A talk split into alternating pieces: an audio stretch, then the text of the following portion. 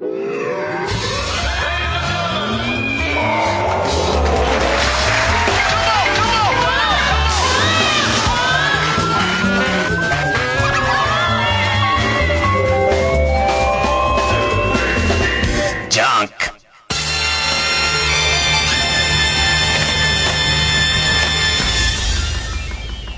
週気づいたこと。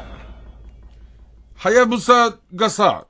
戻ってきたってか、まあ、はやぶさが採取したカプセルみたいなやつが、一応回収されたみたいな。なんか握りっぺみたいな入ってるでしょあんなに。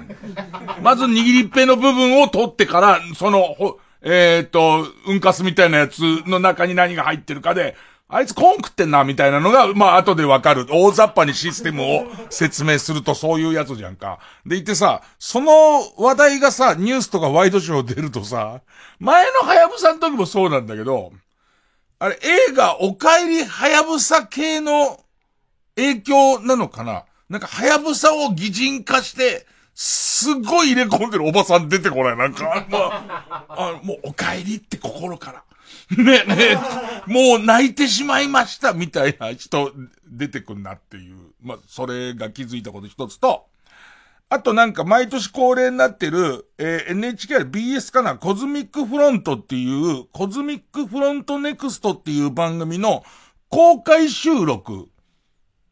行ってきて、先週土曜日行ってきて、えー、っと、日本科学未来館みたいとこでやってんだけど、まあ、コロナ禍だから、すごい規模縮小されてて、毎年、その、300人ぐらい、NHK 申し込んで当たった人が入れるみたいみたいなイベントだよ。300人ぐらい多分席あるのが、20人ぐらいっていう、すげえ、すげえ縮めてのやつあって、で、そのまあ宇宙のことについて、いろんなテーマを持って専門家の人が、まあ話してくれる、講義してくれるんだけど、放送いつだった？放送多分年明けてだと思うんだけど、えー、宇宙アニメは実現するみたいテーマで、なんかその、アニメに出てきた、まあ、半分空想、空想科学の世界が、今どれぐらいまで本当は来てんですか？みたいな話をいろんな専門の人が、えー、してくれるんですけど、なんかその会場にね、結構ちびっこが毎回来る難しい話なんだけど、で、ちびっこが宇宙にすごい興味のあるちびっこをお母さんが連れてきてて、で、一人の子が、もうお母さんの手製の宇宙服みたいの着て、もう、多分絶対宇宙飛行士になりたい子だと思うのね。で、その前でやってる講義の一部なんだけど、えー、っと、人型ロボットとか、あの、巨大ロボットみたいものは実現するのか、みたいな。で、一時期さ、あの、人型である必要なんかないんだよ、みたいな。ね、あの、自分が最初に、えー、そういう宇宙でロボットが活躍するようなアニメ見た後に、人型の理由ねえじゃん、ねえじゃん説みたいな一番強くなったんだけど、もう一回人型来てますよっていう。なんかそうすると、なんかその、なんつってんのかな。えっと、人間が操縦してたのを、えー、部分的にロボットに受け渡すときに人型である必要があるっていう。要するに、えっと、夜晩は人。ね、でいて朝晩はロボットみたいのにしていくのと、結局そこに、その、えっ、と、機械として、ロボットじゃなくても機械が置いてあると、もう邪魔じゃん。邪魔っていうかもう人が操縦できないじゃん。だから、人ベースで作ったやつのところに人型のやつが来る分には、引き継ぎが結構スムースに行くじゃんか。まあ、大雑把にそんな理由で、えー、人型結構いりますよ、みたいな話になって。昔さ、俺が子供の頃にさ、星新一さんのショートショートを読んだ気がするんだけど、えっ、ー、と、宇宙飛行士になりたくて、すっごいストイックに体を鍛えて、で、宇宙のことについてすっごい詳しくなってるやつと、ね、えー、方や、何にもしないやつ、ね、何にもしないやつ、ね、どっかで、あの、選ばれた人間じゃなくても、むしろない人を宇宙に行かして大丈夫かどうかを確かめるフェーズが来て、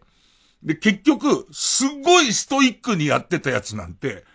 えー、一般の人を宇宙旅行に連れてく前段階まで来たらいらねえと。で、最終的には、どうしようもないやつ。みたいな。あのー、えー、人が先に行きましたみたいな。結局行けたのはそっちでしたみたいな、あの、オチの、そのショートショート見たことがあるんだけど、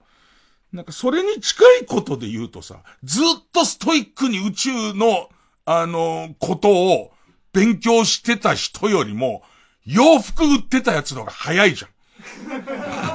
ね今、もちろんそっちも言ってるじゃん。でもそっちも言ってるけど、金儲けてたやつの方が、どうやら早いじゃん。その、えっ、ー、と、エリートコースの、例えば、えっ、ー、と、100位のやつよりは、あの、金持ってるやつの方が今強くなってるじゃんか。ほんで、今回その講義をしてて、すげえなと思ったのは、その、かなりアニメの世界に、え、近づいたり超えたりしてますよ、みたいな話で、一番最初はなんかさ、操縦席でさ、アムロ行きますじゃないけどさ、こう普通にこう、あの、えっと、レバーとかを動かして、ロボット本体が動く。まあ、これの場合はその、体の中に入るパターンじゃなくて、別体のロボットになるんだけど、自分はコクピットにいて動かしてるの、手足のように、えっ、ー、と、別のとこにいるロボットが扱えるか、みたいな、これはもうかなり、あの、すごいとこまで来てて、で、えっ、ー、と、それがもはや、自分が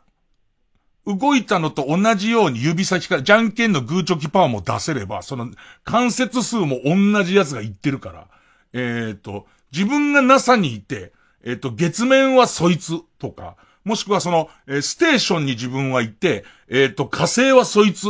みたいな、ロボットみたいなことができますよって。ね。で、その後、もっとすごいことも研究されてて、思うと動くみたいな。ね、思うと動くっていう、その、な、なんていうの、思考、ガンダムユニコーンみたいな。そのアムロ行きますから、今度ガンダムユニコーンになってくると、なんかその、えー、思考で動くみたいなこともかなり研究されてんだけど、なんか思考で動くは相当難しいって言ってたかな。なんかわかんないけど、あの、えっと、ダチョウクラブ的な、えー、絶対すんなよっていう時に人間ってどう思うのっていう、あの、えー、と、このおっぱいをすごい揉みたいけど、揉んだら終わりっていう時にもうロボット掴んじゃってる可能性あるじゃんか、それを。ぎゅーって掴んで、ね、もうその、な、なんつうの、えっと、アーム、アームで、ぐ、ぎゅーってひねり始めて、ブチーってやっちゃう。それだと話違っちゃうよね。ちぎりたかったことになるもんね、最初からね。いや、なんかわかんないけど、いやよ、いやよ、もう好きのうち的なこと、俺の中で起こることとか、あと、その時は子供もいっぱいいるからおっぱいちぎる話はやめて、先生と話するときに、右に曲がって勉強部屋で宿題しなきゃなんないんだけど、左からカレーの匂いがしてきた時に、人間ってのはどっちに行っちゃうんですかと。本当に行きたいのはカレーの方に行きたいわけで、だけど行かなきゃなんないのは、みたいな話になってるから、その時どうするの問題みたいのがあんまり解決してないんですよっていう、ね。だから、もう、あの、えー、っと、えー、実験の段階で片パイがちぎられちゃってる人がいっぱい出てきちゃうから、ね。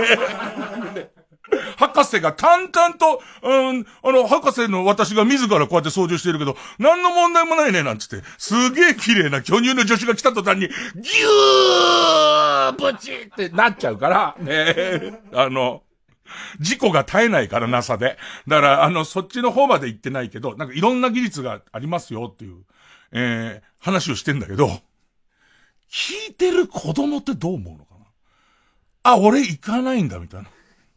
要するに子供が今宇宙服を着てやる気満々で多分お母さんとかにいい子にしてたらこういうコズミックフロントも連れてあげるよとか言われてるわけじゃんか。でてなんかこう、あの、えっ、ー、と、人参嫌いなんて、あ、人参嫌いは宇宙行けないわみたいなことだと思うし、何やるんでも宇宙飛行士になるから頑張ってるさなかだと思うの。その小学生の子供って。でも目の前で大人の言ってることは、あの宇宙はお前行かなくていいって話。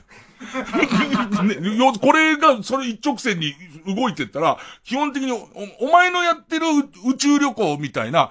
話って、なくなるからっていうことでしょ。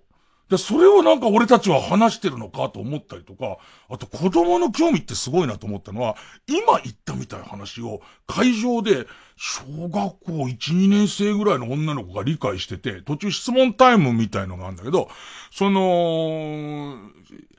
いくらさ、そのお客さんの規模は20人とか30人とか少なくなってたとはいえさ、テレビとかが撮ってるとこで手挙げて発言するのがすごい勇気いることじゃん。ね。変な風に理解したら私おっぱいちぎられるかもって思ってる子が、そこで手、手挙げるの勇気いるじゃんか。で、手挙げて、あと質問は何ですかって言ったらすごい理解してて、好きな食べ物と嫌いな食べ物をどっちを取るんだと。その思考、思考で動くロボットどっちで取るんですか？なんつって。ね。あ、この子理解してんなと思いながら可愛らしい聞き方で、で、だそこが難しいんだよっていう話と、あとは、えっ、ー、と、宇宙飛行士になるには、えっ、ー、と、好きな食べ物も嫌いな食べ物も食べなきゃならないけど、もしかしたら、えっ、ー、と、ロボットは好きな食べ物ばっか取っちゃうかもしれないね、みたいな話をしてんだけど、もう一個質問があります。つって、小学校2年生のね、一生懸命喋ってる子が、不気味の谷問題ってどうなりました？え急にっていう。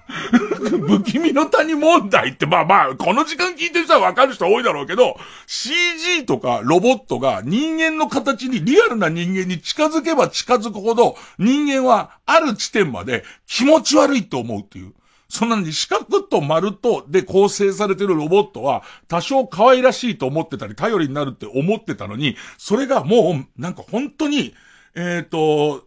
えー、すごいアンドロイドになってくると何かが脅かされる怖さみたいのが出て CG も、それを超えると急に人だ、実写だっていう風に意識するんだけれども、その手前のリアルにかなり近づいたっていうところを不気味って思う。え、小児でっていう。だからなんかその、なんつうの？子供のボキャブラリー、ブラリーみたいなものが、どこにあるのかよくわかんないんだけど、なんか、えっと、正月明け多分コズミックフロントネクストのその回放送すると思いますけど、あの、面白かったですよ。あの、家帰ってあれ見ちゃったなんか。えっ、ー、と、テラフォーマー。ねえ、テラフォーマーをワンクール一気見するぐらいは楽しかったね。えー、ということで、えー、子供の夢を壊す、壊す番組です。えー、月曜じゃん、伊集院光深夜のバカ力。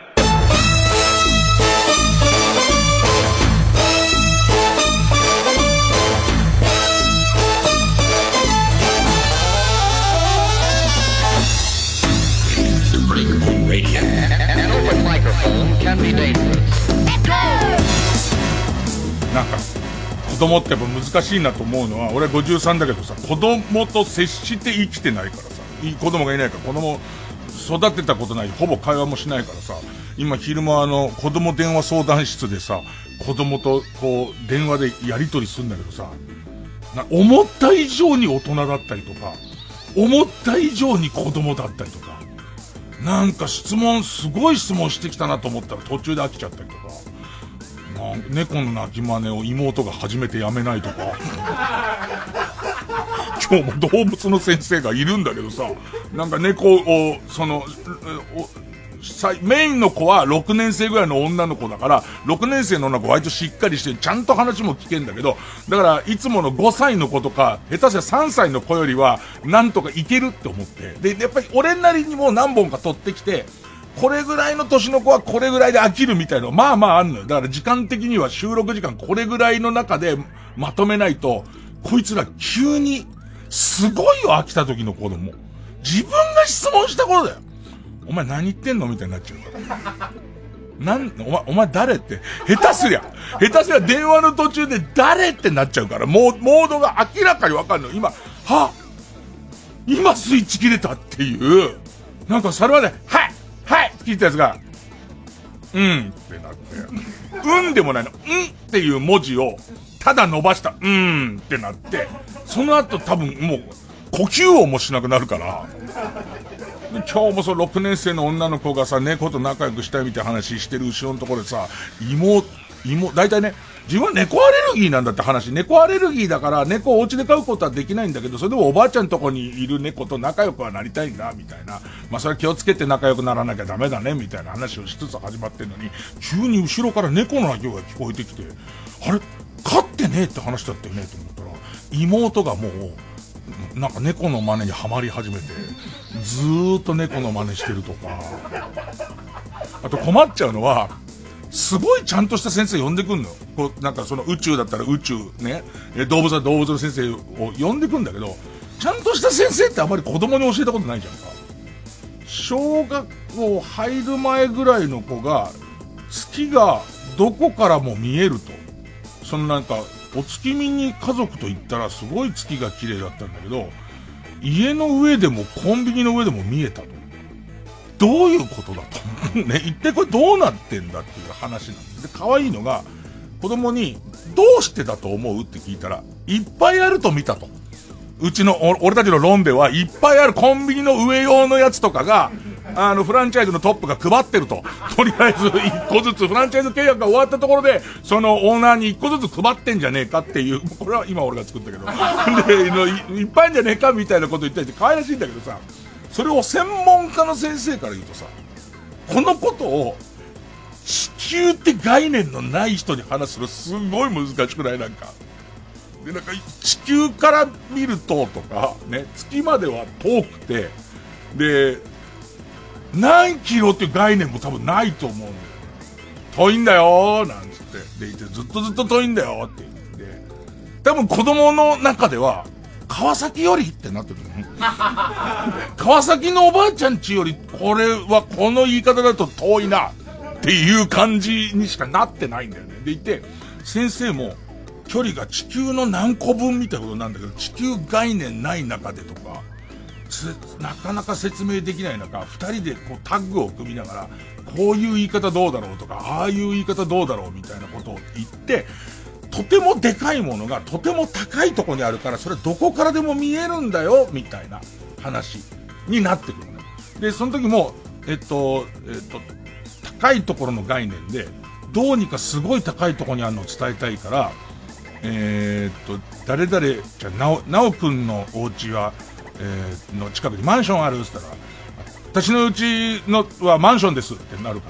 ら、え、何階まであるの ?12 階っつって。その12階よりずっと高いところにあるから、その、えっ、ー、と、低いところの窓はなかなか、その、前の門に下げ切られてなかなか見えないけど、高いところの窓は見えるでしょ？って遠くからでも、家に帰ってくる時でも、えっ、ー、と、12階はよく見えるでしょ？っていう、それよりずっと上のところにずっと大きい、その月があるから、見えやすいんだっていう結論に、もう息も絶え絶えの先生と俺でなんとか納得させるわけ。そしたらさ、え、次の週に、本当に子供が喜んでるってお手紙をいただくわけ。で、そのお手紙の内容が、ただ子供が、月が大体マンション2個分あるっていう考え方だと。子供がお友達とかに、すごいでかいと。月ってね、うちのマンション2個分ぐらいの大きさらしいよっていうことを言っているのをどうしていいかわかんないっつってて。なんか子供果てしねえなっつって。うーん、曲、えー、死者も人間。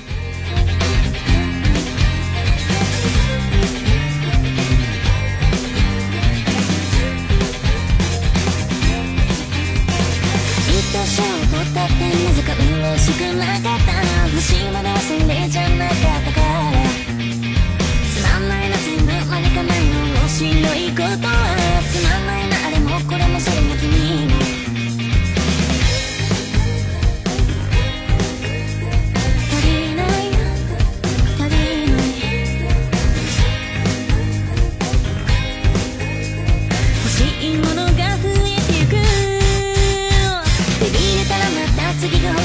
ってそれを手にしたら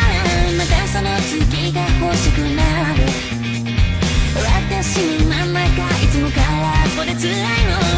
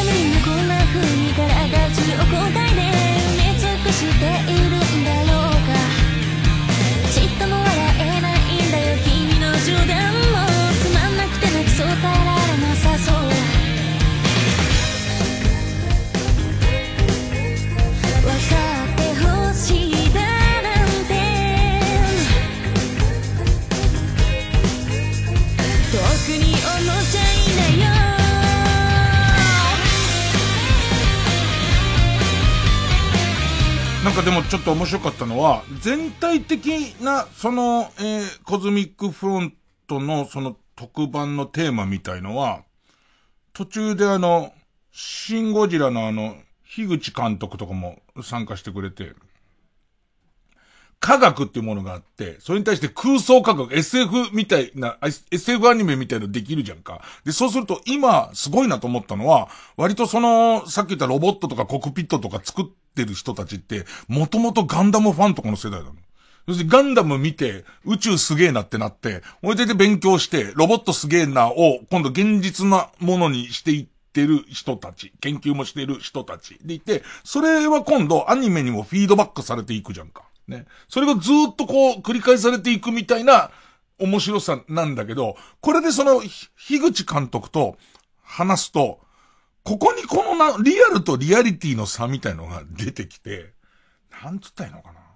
あの、世の中の普通の人たちの科学知識みたいなものがあるじゃないですか。科学知識みたいのがあって、それをちょっと超えるぐらいのところで科学交渉みたいのつけてって、で、しかも、これ面白いって思うところでアニメ作んなきゃいけないじゃんか。で、それを見て専門家になる人はさらに、あ、あれはアニメではできることだけども、今のところの技術はできないことと、本当に今後俺ができるようにしてやるっていうことと、いやいやもう理論的にできないみたいなことを分けて、で、さらにそれがまたアニメでフィードバックされて、一般の人にフィードバックされていくから、なんかその、俺たちが最初に見た宇宙戦艦ヤマトのワープ工法より、ワープできないんだけれども、一番新しい宇宙戦艦ヤマトのワープ工法はぽくなってたりとか、あと、ね、なんかそういうことがいっぱい行われてて、俺らやっぱ機動戦士ガンダム見たときに、これは本当だって感じしたんだよね、なんか。あの、えっ、ー、と、暗黒大将軍とかが宇宙から来る感じとやっぱ全然違って、本当だって思ったんだよね。で、で、それは、あのー、当然突っ込みは入るし、あんな風にはなんないよ、みたいなことになるわけでしょその、宇宙空間でこんなことあるわけないじゃん、みたいなのとかも、なるじゃんか。なんか、その追いかけっこみたい感じ？その一般の人たちの、うわ、すげえって思う感じと、えっ、と、さらに、えー、それに詳しい人たちが、そこ違うじゃねえかっていう感じと、それから、本当に研究する人とか、そういうののバランスとかは、ありとあらゆる、えー、エンターテイメントごとに通じるみたいな。なんか、わかんないけど、今さ、テレビ用語ってみんなすごいよく知ってるじゃん。裏回しとか。ねあの番組においての誰々は裏回しなんだよみたいなことを知ってるじゃん。ね。なんかわかんないんだけど。で、しかもこれも難しいのは、その、えっ、ー、と、そういうの知るのが楽しいの。俺たちだってその裏が知りたくて、裏が知りたくて、どうなってんだろうと思った上に中入ってきた人だから、あの、その気持ちはすごいわかると同時に、えー、困ったことに、かなり知識があるんだけど間違ってる人も入ってくるじゃん。ね、ね、え、そこは実は、例えばテレビ、よくこの番組でも言う、テレビラジオ全部台本だと思ってる人とかが、ほら、そこ台本じゃないかって言ってくるところが、とてつもないマジボケで、ね、で、逆に言えば、これも難しいもんで、えっ、と、あそこは破綻したんだって思ってるところがちょっと台本だったりとか。ね。今日のラジオ全部台本なんですよ。実は、ね。俺がこの生放送の中で渡部の会見はさ、なんて言い出しても、これ全部、あの、ナオメヒヤ君の書いた台本で、しかももう一週間に3日4日リハーサルに付き合わされるんで、流暢に喋る感じになりますけど、あの感じってすごい難しくてさ、なんかその、面白いからいいじゃんっていうところと、いやいや、あそこは嘘じゃんっていうところと、そのなんていうのかな。えで、その嘘を本当にしちゃうと面白くなかったりとか、白状してもつまんなかったりとか、じゃあ今見てる人聞いてる人はどれぐらいのところに楽しいとか、えっ、ー、と、面白い置いてるのかを推察しながらぶっちゃけていくみたいなことって、なんかすげえ一緒だなと思って、SF とすげえ一緒だなと思って、なんかちょっと感心しちゃった。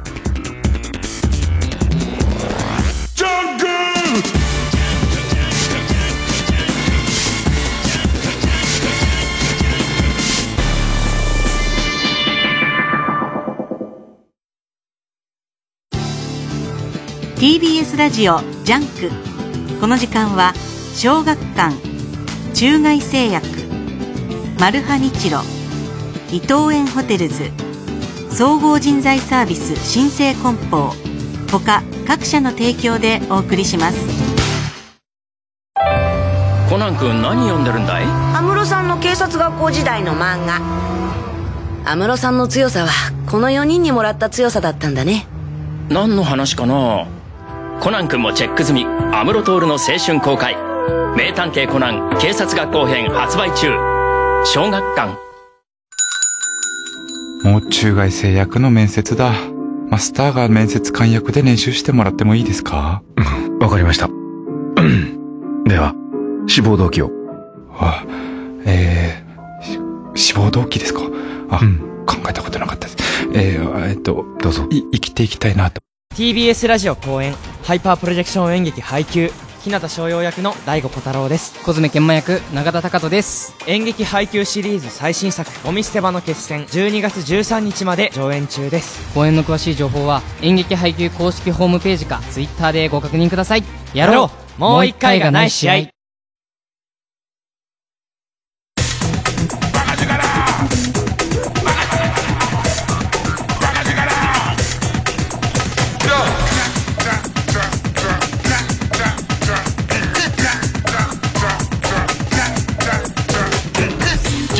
ジャンク一丁院光る深夜のバカ力津島、ゴーストオブ津島。ゴーストオブ津島、えー、相当頑張ってる。相当頑張ってんだけど、ちょっとね、間違えたなと思ったのが、えー、この間言ってたその、要はアメリカで作ってるから、まあ、あの、出てくる実写さながらの人たちが、本当にいるのかどうか俺よくわかんないんだけど、あの架空の人なのか。だってもう、実写さながらの CG なんかいくらでも作れるわけだから。なのか、そのアメリカとかのユニオンに所属している、えー、日本人なり日系人の俳優さんたちをスキャニングしてるのかは別に調べる気もないし、もはやわかんないし。で、えっと、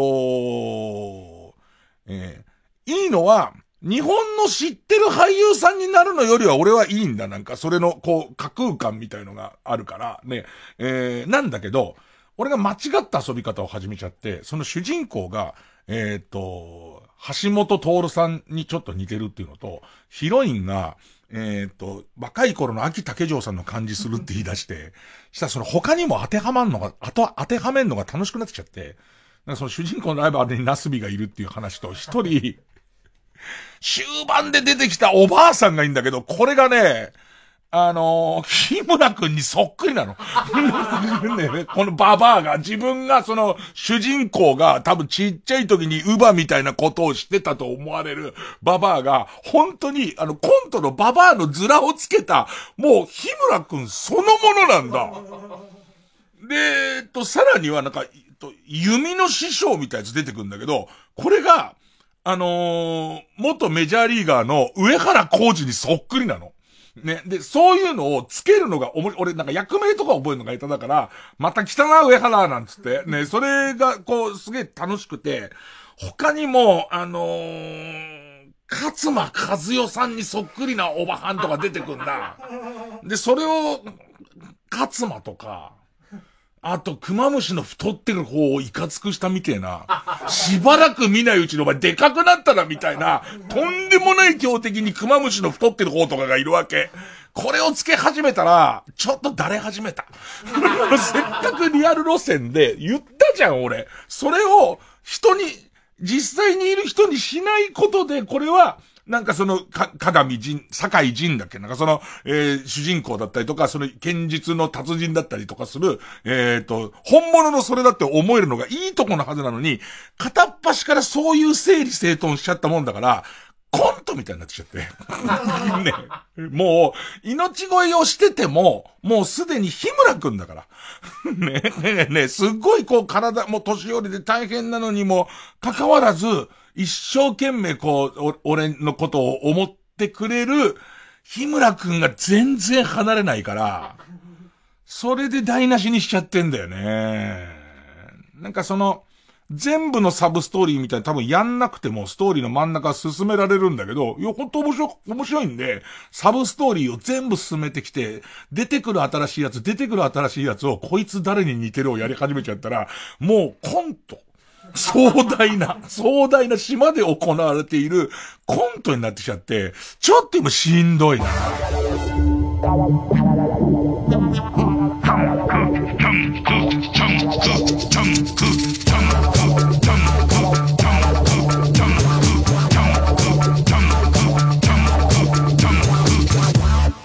フィッシュソーセージの死の真相を突き止めるため島に向かったマルハニッチーロそこには彼らの思いを受け継ぐ者たちが。次回「パイレーツマルハニッチーロ」その土地の魚の味をソーセージに込めよう。四国はマダイか。マルハニチロお仕事を探しているあなた。新生グループの新生梱包にお任せください。新生梱包？新生梱包のウェブサイトでは様々な物流のお仕事を検索できます。ぴったりのお仕事がきっと見つかりますよ。未経験でも大丈夫なのね。さあ新生梱包で検索。TBS ラジオ公演桂文史新春特選落語会20211 1月10日と11日の2日間有楽町朝日ホールで全4公演を開催します。チケット好評販売中詳しくは TBS ラジオのホームページ、イベント情報をご覧ください。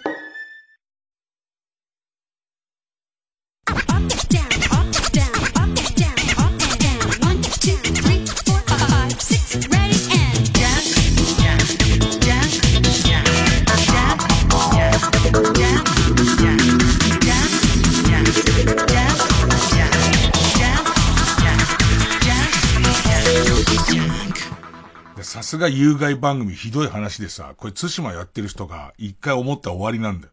あの、要するにリアルだから、本当にリアルで人っぽいから、なんとなく似てるって思ったら終わりなんだよね。あの、よく昔の、えっ、ー、と、笑っていいともとか、今のモノマネ番組のショートコーナーとかに出てくる程度の似方なんだよ。あの、よくあの街の誰々みたいな。でもさ、一回もうそう見えたら、終わりだから、おそらく今感動的なストーリーにヒムケンが入ってちゃってる人 すげえいっぱいいるし、あとこれから何したところでも、もう、は、勝間和代だなって、鼻の穴しか見てない状態に絶対なるから、それはさ、その人たちをスキャニングしてるわけじゃないから、そっくり生き写しじゃないんだけど、ちょっと似ちゃうと、もうね、一気に持ってかれるね。で、もっと言うとさっきの話では不気味の谷は超えてて、要するに CG のすごいのという風には見えないんですよ、やっぱり。生きてる俳優さんだし、生きてる人だから、その辺がね、まあ、間違ったやり方、完全に間違ったやり方ですね。で、そんな中、えっと、問題が起きまして、ファミ通で。あの、ファミ通っていう、えっと、昔でいうファミコン通信、ファミ通っていう雑誌に僕は週刊連載を持ってて、ずっとコラム、まあ、1500字ぐらいのコラムを毎週、毎週ずっと書いてんですよ。でも、いつから始めたか忘れちゃったんですけど、少なくとも最初のうち俺原稿用紙に書いて、ファクシミリで送ってたぐらいの時代からずっと書いてて、今の連載は90、さっき調べたら98年ぐらいにどうも始まってるらしいと。で、その前も俺書いてたんで、ずーっとファミ通の連載書いてんのね。でいて、そのまあ20年とか25年とかの中で、え連載を落とす。まあこれ難しい、解釈難しいんだけど、万が一連載を落とすようなことがあったら、この原稿を載せてねっていう僕の考えた悪魔超人っていうのを、あの オムレツマンっていうね、敵をオムレツにしちゃう悪魔超人と、えっ、と、えー、王選手のイラストを、えー、ファミ通の編集部に預けてて、それが載ったことはあります。ね、だから、これがだから、落ちたのかどうかは難しいところなんですよ。だって俺それを予告して先の原稿として、まあ、コラムの依頼をされてるにもかかわらず、それが載ってるってことはどうなんだってことはあるんですけれども、で、えー、二十何年間で唯一その回は、うちの事務所のマネージャーの手違いで原稿が向こうに行かずに、えっ、ー、と、預けてあったオムオムレツマンと、えー、まあ、乗ってるわけです。で、乗ったっていう回が一番、えー、アウトに近づいた回で、それ以外実は僕、あの、えー、原稿を落とすとかはないんですね。で、これ難しいとこなんですけど、遅れるのはすごい遅れるんですけど、どうしてもダメっていう時には絶対に停止するっていうことが25年も続くと、もうみんな何も言わなくなってくるんだよね。だって来るし。絶対来るし、その、えっと、そ、催促する手間だけもったいねえからっていう理由で。で、まあいろいろ編集者の経験のある方には賛否ありましょうけれども、その、隠し締め切りみたいのもあるんですよ。その、一番最初の頃は、二、二週間前かぐらいの原稿を書いて、例えば金曜日に提出すると、次の金曜日の次の金曜日に乗るみたいな、そういうのだったのが、さすがにもうちょっと後でも大丈夫で、僕の場合は、えー、僕の原稿は、オムレツ版の時以外はイラストとかが一切ないですから。要はもう文字だけの原稿なんで、で、えっと、さらには、メールっていうものができてから、なんかほとんど手間がかから、いったものがそのまま乗るっていうことになってって、で、なんつうのかな、その、本当の締め切りの読み合いみたいなものが始まるんです。ね。要は本当は、金曜日出せって言われてたのが、だって、この俺の担当のこいつ、土日旅行行ってんじゃんみたいになってくるわけ。休みで。っていうことは、金曜、土曜でいいよって言われたやつが、土曜の可能性すごい薄くないみたいになってくと、月曜朝一であれば大丈夫なんじゃないかとか、あと、たまに、探りも含めて、ちょっと今日は間に合わなそうなんですけど、明日で大丈夫ですか？みたいなこと送ったら、これの返事が全然来ないときに、お前寝てるなっていう、この、えっ、ー、と、ギリ、ギリのはずの今日では絶対ないなっていうことが分かったりとか、いろんなことが起きてる。この、ずーっと一人のその、長田という編集者と騙し合いをずーっと続けてて、あ、なんかもう読み合いなんですよ。で、でも結果、この10年ぐらい、10年ちょっと大げさかな。何のやりとりもしない。何のやりとりもしないで、もう原稿は送ってそれは載ってる。送って載ってるっていうことが、ええー、まあ、ずっと続いてきてるんだけど、自分の中では、あの、催促されないっていうのは恐ろしいもんで。催促されないで、あのー、そうね。これまた随分前の、随分前の話、今はまたやたら早く入るようになってますけど、昔日曜日の昼間ラジオやってる時に、俺ちょっとスランプで、なかなかこう家を出られなくて、だけど、あの、飛ばすみたいな、そういう勇気、そのこともできない気が小さいから、すごい入り時間がどんどん遅れてくんだけど、あの、絶対来るから、ね。5分前になっても絶対あいつは来るっつってみんなテキパキと、その、もう何にも驚かないで、ずーっとこう、用意をするようになってるわけ。怖いのは、俺本当に寝てたらどうするっていう ね、本当に忘れてたらどうするみたいなことを誰も言わないから、その怖さがあって、今はほっとかれてるけど、あの、おそらくこの日が一番ギリだなっていうのが、水曜の夜ぐらい。でもたまに書けなくて、木曜日の昼ぐらいまで行っても、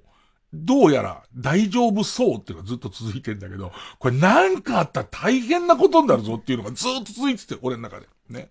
えー、このペースを続けてたら、絶対白紙の原稿の回がそろそろできるんじゃねえかってことになるぞってで、先週かなゴースト・オブ・ツシマがすごいはかどったから、ゴースト・オブ・ツシマのこと書きたいことがすごいいっぱいできて、わって書いてた。全然締め切り前に書き始めたのに、書けたところじゃなくて、2週分書けた。前編後編っていう2週分書けて、で、結構俺の中ではちゃんと書けたなと思って、早く書いた上にその余裕まで作るんだって褒めてもらおうと思って、もう月曜日に書いて出して。そして担当からメールが来て、久しぶりにだよ、担当からメールが来て。あの、実は今日急にいただいてびっくりしましたと。ね。いつもギリまで伸ばす伊集院さんが、急にこんな2週分、それも締め切り前にさらに2週分送ってくるなんて、いつ以来のことでしょうと。ね、ええ。で、問題が起きましてっていう、今日いただいた2本目の文が、あの、実は、あのー、ずっと伊集院さんが、えー、っと、巻き目に原稿を収めてることを、調子乗ると思って内緒にしてたと。で、今日いただいた2本目の分が1月7日売りだと。で、おめでとうでもなければ、うん、うんでもすんでもなくて、つ、その、えー、っと、先週不思議発見に出てって書いてありますけど、大丈夫ですか？と。要は向こうからすると合併号とかあるわけですよ。合併号があったりとかするので、当然余裕は出るはずなんですけど、来て合併号だったから休んでいいですよって言うと、こいつまたギリになるって思って、何度も多分お互いチキンレースをしてるだけで、向こうは向こうで、このチキンレースを細かくケアしていっちゃうと、移住院のことだから、おそらく催促がもっと強烈になるまで待てるみたいに踏まれるから黙ってると。で、現に俺はその戦法によって、黙ってるのが怖くて書くようになってるじゃんか。それをずっとやってるうちに、どうやら結構余裕ができてたらしくて、で、すげえ先の原稿を出し始めるっていう。どうしますかでも、あのー、こうなったらもう、さらに4、5本出していくって手もありますよね。来春、来春ぐらいの、もう原稿をボンボン予想で書いていくっていう、まあ今までも、いつ載ってるのかをそれほど把握してなくて、メリークリスマスなんだか正月なんだかわかんないような状況には何度もなってるんですけど、なんか自分の中では最近すごい迷惑をかけているっていう気ばっかでかくなってて、でいていつも原稿の送る時のタイトルに遅れてごめんとかすげえ書いてるのを全無視してんだよ。ギリギリでごめんなさいとか、いつもご迷惑かけますみたいな、あの、いわゆるメールのタイトルにしてるにもかかわらず、今まで、あのもう全然何も言わないでもらってたもんだから。だって時にはファミ通、まあファミ通を自分が攻略、難しいところでこれね、読んでほしいんだよ。みんなにファミ通読んでほしいし、俺の原稿は読んでほしいんだけれども、自分自身はもう出してしまって直せないものをもう一回読むかっていうと、それは読まなかったりするんだよね。だそうするといつ載ってるかやっぱ全然わかんなくて、なんつったらいいのかな。あのー、こんなことになってます。ねえ。えー、だから、えっ、ー、と、一応今んとこ分かってることは、お正月の最初に見るやつにはおめでとうとは書いてないですね。で、7日号にも書いてなくて、7日号には、えー、先週、不思議発見に出たって書いてありますね。で、怖えのは、じゃ次の原稿はいつ入れればいいんですかっていうことに関して、どうやら本当にギリの次のデッド教えてはこういうことがあったから、次のギリギリのデッドいつですかって言ったら、1月の5日だってのね。そこがギリですって、次の号に関して。そこがギリギリですよっていう、多分、1月14日売りを1月の5日にくれってことだと思うんですけど、そうするとさ、今日7日じゃん。一月原稿書かないじゃん。絶対忘れると思うんだよね、これ。1月の、その、ね、5日にまた調整しようっつったって、やんねえだろ、どうやったって。だこの辺だよね。この辺が今僕の大問題です。月曜ジャンク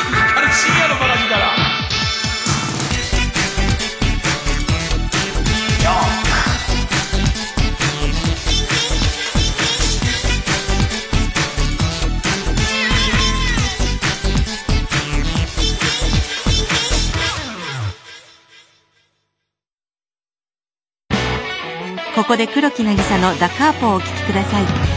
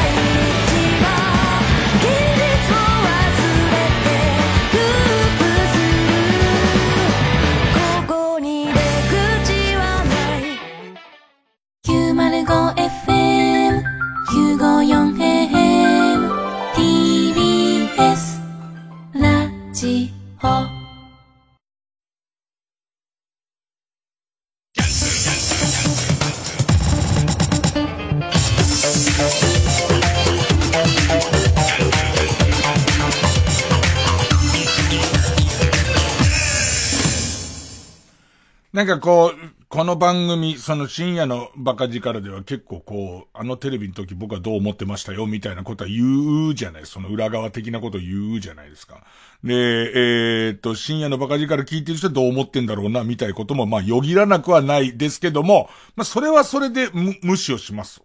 ね、えー、こだってもしょうがないから。から先週で言うと、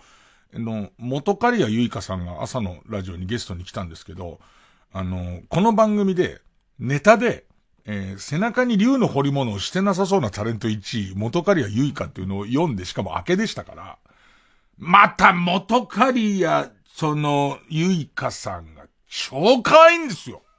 俺のラジオ聞いてんだって。俺のだよ。俺のラジオを聞いているんだよ、元カリやゆいかは。多分朝のだけど。ねえ、よかったよ。朝のでよかった。むしろ朝のでありがとうだよ、どうやったって。なんかしかもさ、なんか元カその、ふわっと来たから元カリアさんが、えっ、ー、と、スタジオ入りした時にスタッフが、なんか元カリアさん、伊集院さんのラジオ聞いてるらしいですよ、いつも。って言われて、えって。ま、マジでってなっちゃってさ、なった上にさ、頭のどっかにあるからさ、もしもこの人に竜、まあ、竜の入れ墨がない、ない人1位なんだけど、あったらって想像しちゃうじゃん。なんか、あったらって想像してったらさ、超エロいんだよ。あなさそうなんだ。会えば会うほどなさそうなんで。でもどうやっても逆にって来るでしょ。逆にが絶対来んだよ。ファーストサマーウイカに竜の入れ墨あったって、どうぞどうぞですよ。ねあればいいじゃないですか。ねえ体中をぐるぐるに巻いて最後のところ、玉を掴んでるあの手で、ちぶさを掴んでるみたいな、そういうやつにしなさいよ、ウイカちゃんは。ねえで、むしろそれでよくても、そのエロスのマックスを超えてくるじゃないですか。絶対しないであろう元カリアユイカがしてる。で、またね、それが頭の中で、これはどう見てもしてなさそうだけど、してる人っていう設定にしちゃうじゃん。設定になっちゃうじゃん。なっちゃうと、最初に思った、いつも聞いてますよってのは朝のことですよねっていうの覆ってくんだよね。あの、夜聞いた上で、そんな可愛い顔で俺を見てんのかと思ったら、それはエロいよね。ねえー、と夜も聞いて私のことそんなこと言ってんのもを、お首にも出さず、ず、しかも背中のもう、元カリアユイカは笑顔だけども、裏返せば背中の竜はもう怒ってる状態じゃないですか。それはさ、エロいよね。で、その雑念を消しながらトークしてるから大変。その雑念がちょいよぎるんだけど、でも、あのー、最終的には、ぜひ、自分のやってるその、東京 FM かな ?FM のラジオにも、一回ゲスト来てくださいよってなって、でいて、あ、ぜひぜひなんつって、ね、で、終わったんだけど、全部終わってそのことを思い出しながら、まあ、マネージャーとかもあの件はちゃんと進めていいんですかとか言われると、いい、もう会いたいからいいよってなりながら、次の仕事に行くタクシーの中で、い、その向こうのスタジオ行って、後ろ手に鍵かけられたらどうしようと思って。でいて、スタジオの機材にマイク以外の何かラバーでできた俺を吊る下げるくさ、く鎖みたいなやつがすごいいっぱいあって、これから喋ろうってのにギャグボールをかまされたらどうしようと思ったら、エロいよね。それはっていう。まあ、それが、その、えっ、ー、と、このラジオを聞いてる方だけは多分、まあ、なかなか両方聞いてるって方も大変だと思いますけども、両方聞いてる人は伊集院多分今竜の入れ墨のことは多少は思ってんだろうなって思いながら、おそらく聞いてるという予想してました。月曜ジャンク伊集院光深夜のバカ力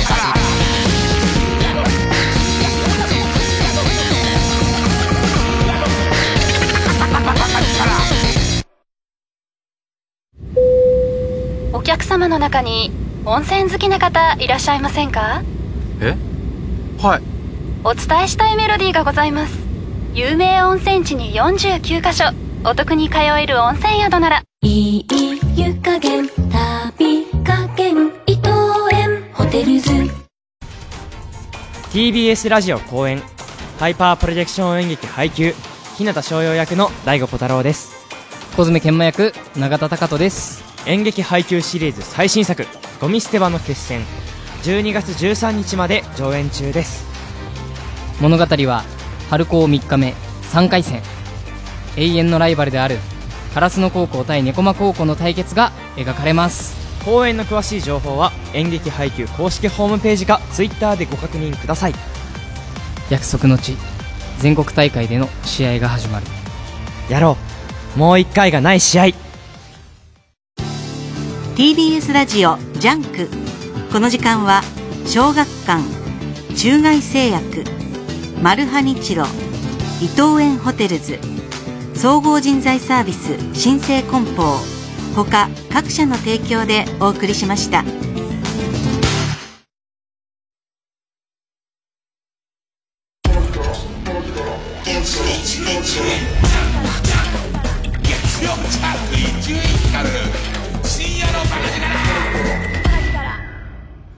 まあ、おじさんも53にもなりましてね。柄も、テレビでの柄はそういう柄でもないので、なんかこう、体を張った仕事とかそんなにするイメージないじゃないですか。ね。えー、まあまああれですよ。脳内では、えー、僕は、元カリアユイカさんに天井からぶら下げられてますけど、ね、実際にぶら下げられるようなことはない。痛みを負うね、三角木馬にま、またかれって言われて、はいなんつって、スイングガールズの良かったとこ10個言えなんつって。ねえ、ねえ、め、め、メガネメガネは値じゃないだろあれは衣装の手柄だろう。なんつってね。それ脳内ではこんな風に僕はやられてますけども、実際テレビの仕事の中でそういうことがあるかって言えば、ないじゃないですか。割ともう、あの、のほほんと仕事をさせていただいて大変申し訳ないと思ってますけど、ね。あのー、そんな中で来ました。久々、体を張った仕事来ましたよ。あのー、林先生の今でしょ講座って出してもらってるんですよ、いつも。ね。で、出してもらってて、で、その日も、なんかその3本撮ります。で、正月先オンエアのものももう早くも撮ったりとか、その手前のもうすぐオンエアするもの撮ったりとか、いろんなものをやってるんですけど、で、と、あの番組って、本当に授業を受けるみたいな感じで、ほぼほぼ打ち合わせはないんです。で、今日こういうのやりますから、そのつもりで、ぐらいのことしか言われないんですよ。でいて、3本撮るんだけど、えー、と、一本が呼吸法。呼吸法。な、俺が思ったのは、あの、今、鬼滅とか流行ってるから、その流れで呼吸法みたいのやんのかな？みたいな、ね。えー、で、それから歯磨きの仕方で、えー、と、それこそ、うんと、コロナ禍だから、こういう風に歯磨きした方がいいいいんじゃない？みたいな指導の回と、で、もう一個ちょっと変わり種で、えー、っと、堤京平さんの名曲にどういうのあったかみたいな3回なんですけど、別に大丈夫そうじゃん。大丈夫そうじゃん。ね。えー、そう。まあ、唯一今は警戒しなきゃいけなかったのは、馬毛の歯ブラシで気筒がテッカテカになるまで擦られるんだとすると、しかもザルツ、塩の潰し用ので、潰し用のやつでゴチゴチゴチゴチゴチーって言われ、言われるっていう、ブランチの司会は私が一番だろうなんつって、その、なんでそこへ入ってくんだよ。会うんだぞ今度向こうの番組で、ね、で、その、そういう、全然大丈夫そうな、その回、3回だったんだけど、で、しかも、じゃあ、えっと、今日はこう、1本目はこれですよって、他のゲストはこういう人ですよっていうんで、で、えっと、誰がいたかな。他の、まあ、ジャニーズの子がいたりとか、小芝風花ちゃんがいたかな。まあ、まあ、何人かの、その、えっと、タレントさんいて、林先生いて、で、えっと、打ち合わせもそれ、そこそこなく、まあ、こういうことでってなってたんだけど、チラッとなんとかな。えー、メイク室に置いてあった、えー、ディレクター用の台本ってもっとしっかりか、俺はもうペライチで今日これやるだけってやつ。で、ディレクター用の台本っていうのがペラって置いてあって、それを見たところで、えってなんだけど、まあ、ちょっと CM 挟んどこうか。ね、もう一本、一本あんでしょ。いろいろ覚えた。一本あんだよ。一本やんなきゃいけないんだ。ジャンク楽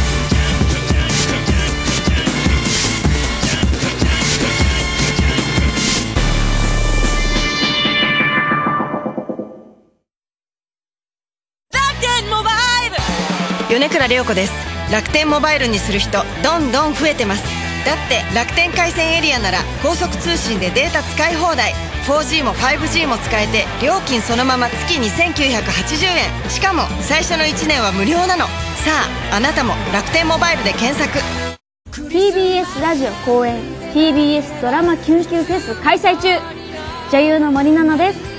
TBS の人気恋愛ドラマを中心としたドラマのセットや実際使っていた小道具や衣装台本などが東京豊洲に大集合。スマホを片手にあなたもドラマ出演者になりきって胸キュン体験してみましょう。12月16日まで IHI ステージアラウンド東京で開催中。詳しくは TBS キュンフェスで検索。時代を超えて愛される名曲を凛々しく穏やかに歌い継ぐ。TBS ラジオ公演。フォレスタコンサート in オーチャードホールは12月10日木曜日文化村オーチャードホールで開催します。チケット好評販売中。コーラスグループフォレスタによる美しいハーモニーをぜひ会場でご堪能ください。お問い合わせはサンライズプロモーション東京0570-003337 0570-003337または TBS ラジオのホームページイベント情報をご覧ください。FM905 AM954 TBS ラジオです。ラジコでもお楽しみください。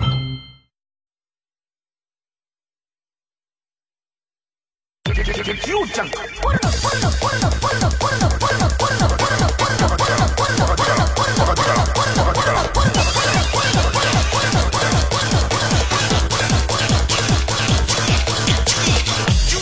深夜のバカ力。今言ってた今でしょ講座は、えー、明日だよね。12月8日。12月 8, 日オンエアで、もう明日オンオンエアで、えー、でね、その、呼吸法の、そのディレクター用台本が置いてあって、ちらっと別に、覗き見するでもなく見たら、なんかこう、変なポーズをしてる写真が書いてあって、で、これ見るともなくちょっと追っていくと、実際のタイトルが、えー、っと、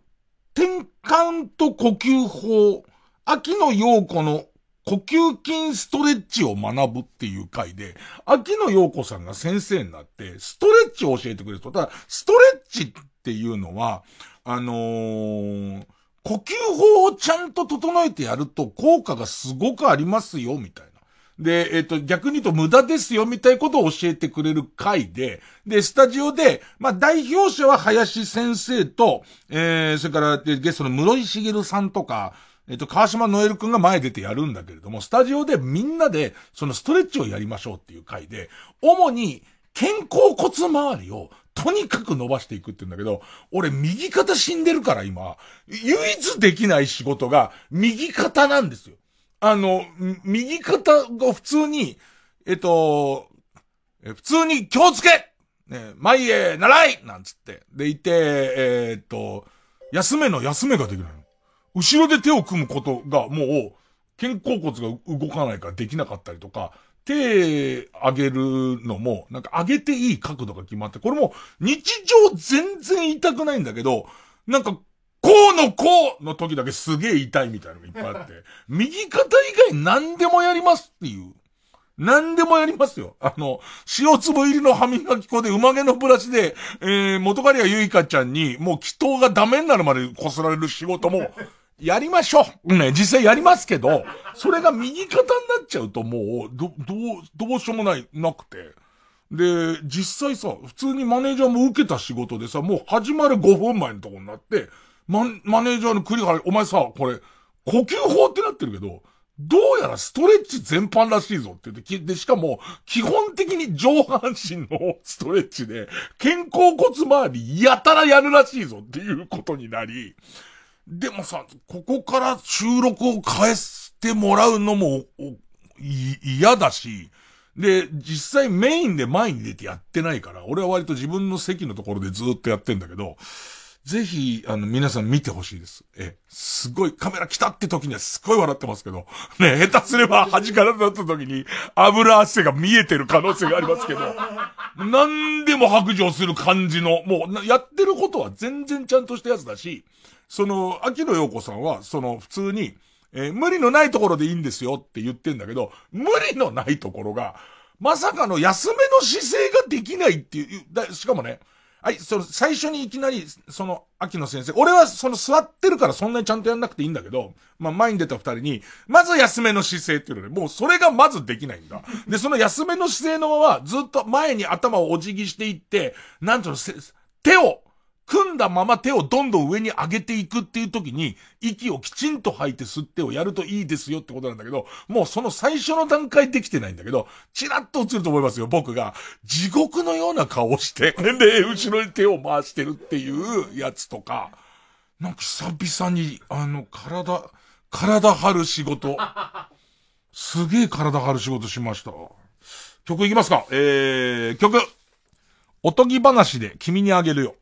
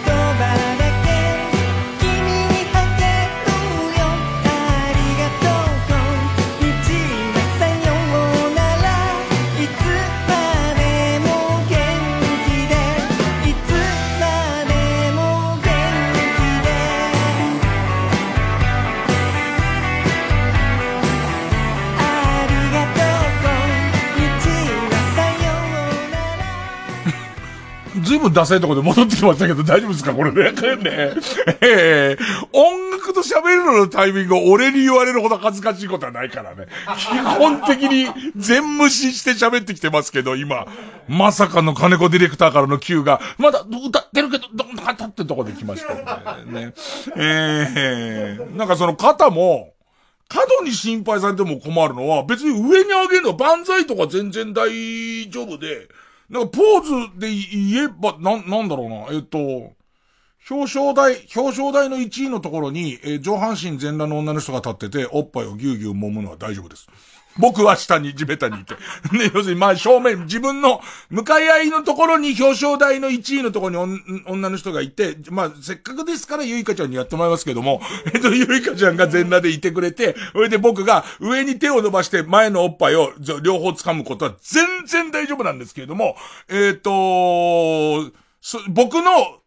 僕の、えっ、と、と、後ろに、えな、に行って、正座、お互い正座。お互い正座で、でいて、俺は服着てるけど、ゆいかちゃんは上半身裸で、それを、右手で、右のおっぱいを後ろ手に掴んで引きちぎって前に投げる動作は無理。ねね、それは勘弁それは NG です。ねね、要するに、後ろの、の方、右、後ろに右手が上がらないんだよね。それもね、面白いもんで、なんつったらいいのかな。普通に、志村けんさんがすげえおばあさんやる時の手の上げ方ってわかります？それは全然できるんですけど、そのまま手の角度を変えておっぱいを掴もうと思った時にはもうちょっと掴めないですね。頑張りますよ。せっかくだから頑張りますけど、ちぎるほどの悪意、よくおっぱいをちぎる番組だね。ロボットを使ったり素手でやったりとかね。えー、まあ、後で反省はする。ね、後で反省はするわ。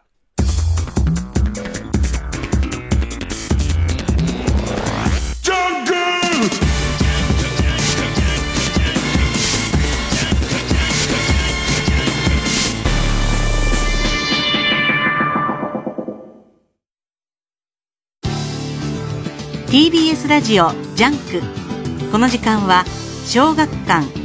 中外製薬マルハニチロ伊藤園ホテルズ総合人材サービス新生梱包他各社の提供でお送りします。連続バラバラ事件の犯人品川真珠。俺はこいつと結婚する。好きだよ新た。もう絶対離れないから。拘置所の中アクリル板越しの心理戦。これは常識を飛び越えたラブサスペンス。夏目アラタの結婚。コミックス発売中。小学館。TBS ラジオ公演インフィニティライブフェス2020開催。音楽ライブと CG と VR の融合。離れていてもアーティストとオーディエンスがつながる新感覚のイベント。12月12日土曜13日日曜の2日間開催。会場は皆様のお好きな場所で専用の VR ゴーグルをつけて参加。新しい時代のライブをぜひご体感ください。詳しくは TBS ラジオイベントページまで。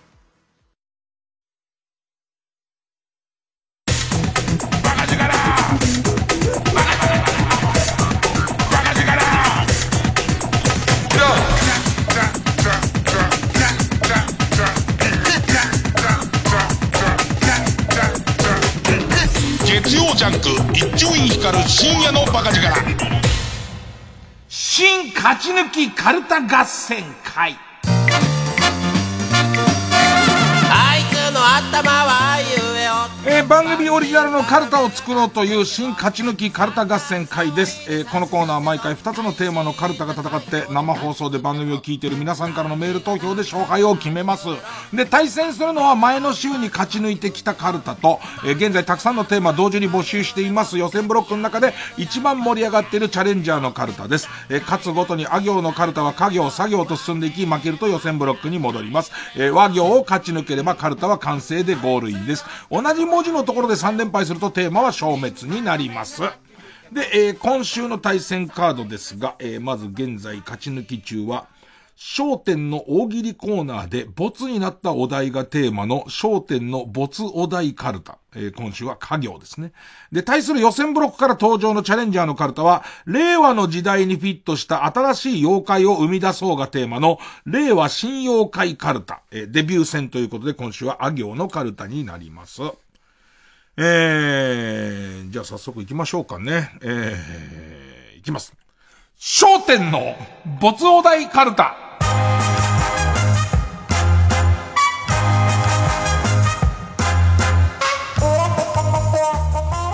えー、ベン、ベンネーム、イエロー軍曹。えー、えー、加藤サリさんに皆さん扮していただきましたが、つけ花はつけてほしいね。とんがったつけ花は全員つけてほしいですね。えー、加藤サリさんに皆さん扮してもらいましたが、これから私が、本当にカープ女子なの？と、尋ねますので、えー、田中康介の残留ネタなど、カープ知識を織り交ぜて答えてください。そうだよね。序盤、出てきたばっかりの頃は、あの、まあ、加納くんと何事かあった人で出てきて、次ステップぐらいは、カープ女子、カープ女子って言ってたよね。えー、続いて。ペンネーム、ウォッス10番さん。カンガルーと山田くんのボクシング対決を今から行いますので、皆さんは勝つと思う方に座布団をベットしてください。そういう。大喜利だから。大喜利だから今5枚持ってるからチャンスだなじゃないですよ。一気に5枚で倍付けだったら10枚いくぞみたいことじゃないんですよ。ね。えー、それボツになりますよね。えー、ペンネーム、ロヒニクさんか、かき食えば、金が鳴るなり法隆寺。ね、こういうやつでしょね。えー、書き食えば、金が鳴るなり法隆寺に、七七をつけて、ケネディ暗殺の真相を面白く語ってください。うーん。まあ、七七ですからね、書き食えば、金が鳴るなり法隆寺。変なとこから弾が飛んでるですよね。前の席からこれ飛んでね、みたいないろんな説がありますからね。えー、えー、っとですね。ペンネーム曲げ曲げか。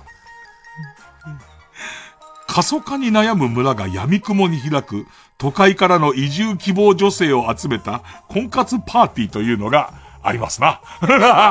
そう、ジジの、ジジのネタから入るからね。えー、私が都会から逃げたいデブ戦キャバクラ城になって、この村での結婚生活のいいところは何？と聞きます。皆さんは、農作業後、この女王を毎晩抱ける妄想で、早くも股間がパンパンの若い男になりきって、村のいいところをアピールしてください。そんな問題あるわけねえだろ。うーん。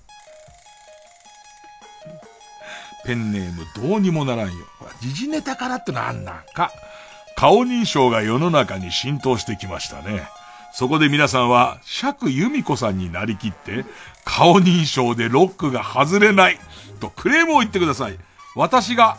お化粧を描いたりしましたかと返しますので、さらになんか続けてください。やっぱ定番、なんつうの、やっぱ商店の定番を掴んでもらうとやっぱやりづらいのは、時事のネタがあってから、それに関するとこってありますよね。えーペンネームインドカレー。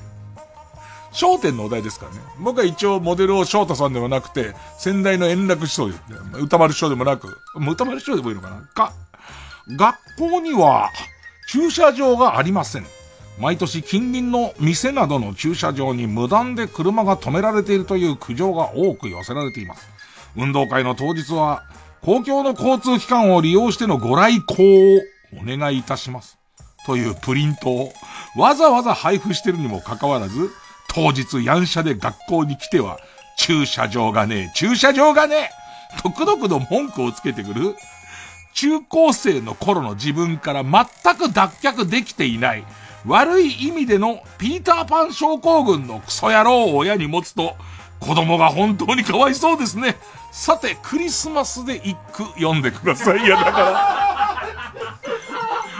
ちょっと風味歌丸賞入れたんですけど、ね、風味ちょっと歌丸賞入れてみたんですけども、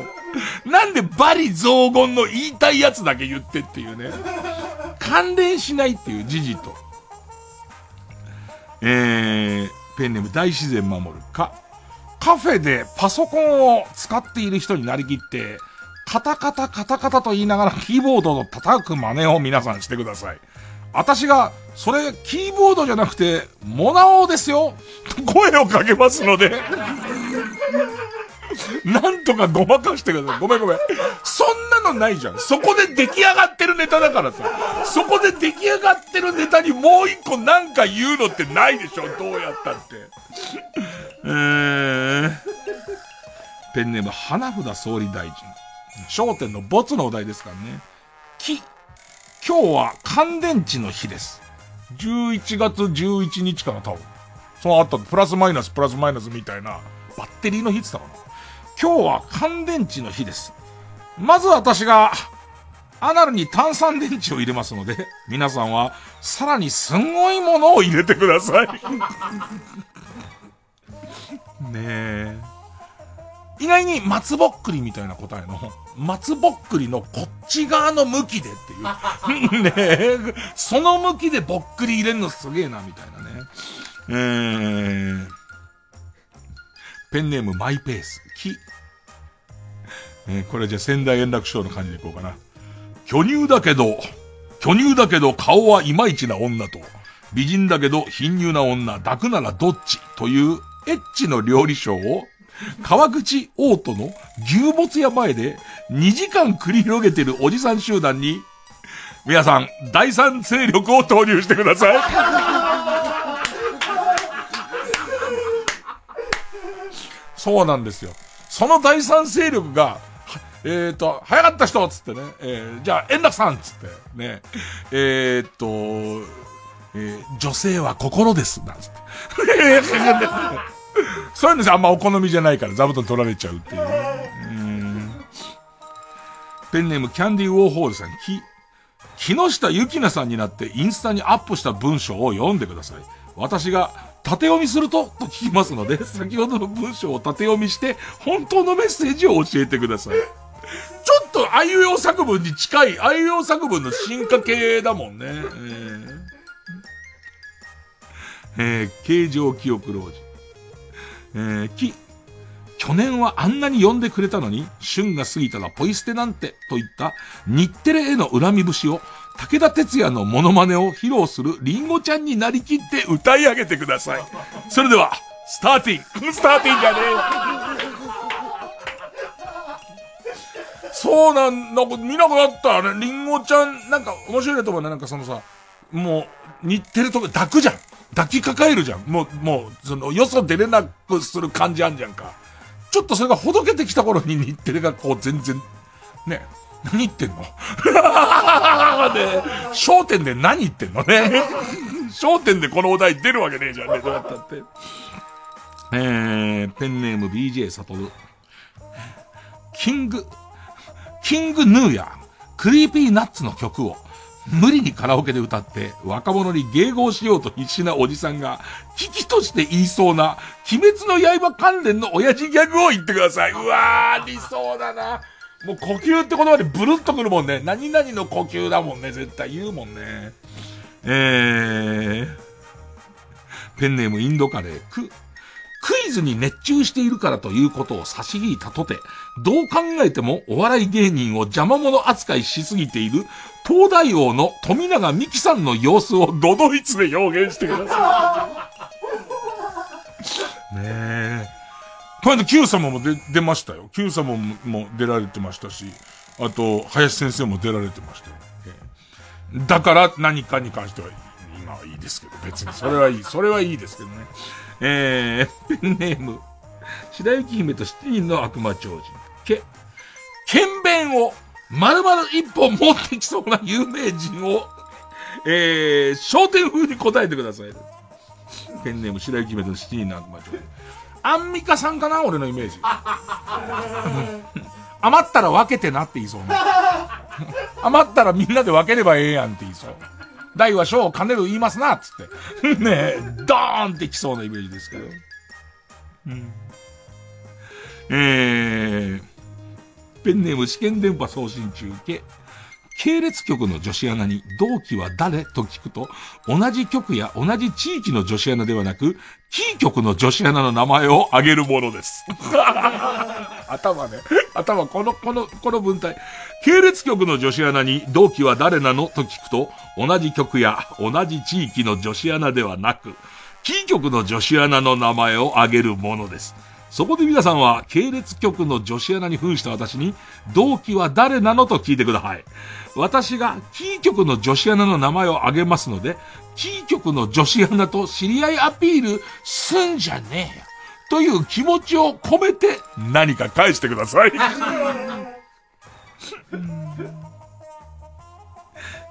ペンネーム終電万事。こ、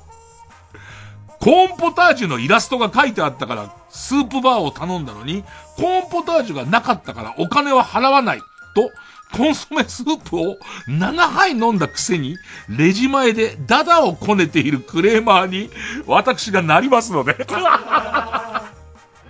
皆さんは、スカットジャパンみてえな、非現実的な一言でクレーマーを撃退してください。うーん。えー、ありがちなのは、あの、何々スープに具が入ってなかったでしょう。あんたの言ってることは具にもつかないってことですよ。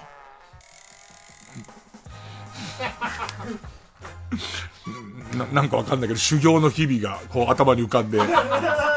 目頭が熱くなっちゃったえ